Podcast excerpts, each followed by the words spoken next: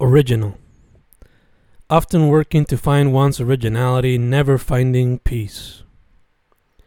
Onism. Frustrated and stuck, no sense of freedom is found. What can this being do? Omnipotence. A power is found here, omnipotence through the arts, mortality too.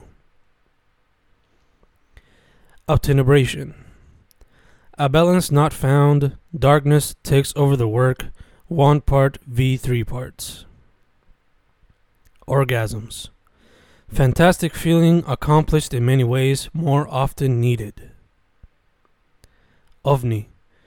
They appear often according to many peeps. They just love trolling. Outburst. An outburst of love is highly needed today. Darkness needs arrest. Omnism. A little respect, more of what we need today. Fuck hate, use respect.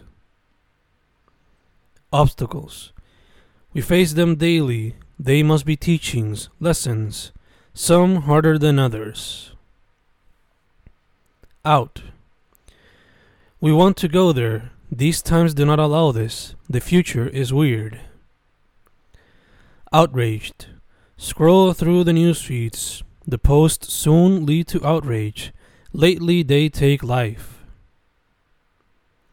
Omit. Truths often left out, history is forgotten, we repeat ourselves. Oblivion. So much put out there, written, posted, forgotten, parts of web oblivion. Obligation. Growing up is tough, obligations come with it. Will you adapt fast? Outstanding. This word describes us, specifically our time. Outstanding and weird. Outgoing. Will we be outgoing or will fear conquer our lives? Effects of COVID.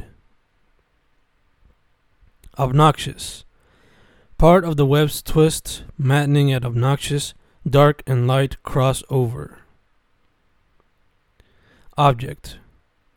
Treated like objects, anger and pain fuels them now. Blood is what they seek. Obsolete. This art form won't meet you. Obsolete will never meet any medium. Obliviscence. So much comes and goes, goes away easily now. Too much shit out there.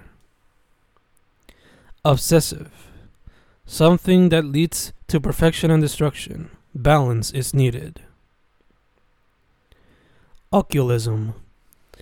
More people need you, but so little are aware. It's crazy to see.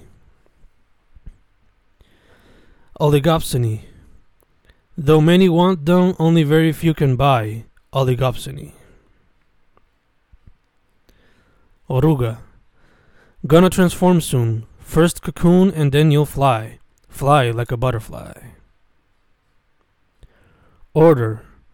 Order has been lost. Craziness attacks order. Nation disgraced. Orchestra. Power expressed, sympathy conveyed to arts abilities.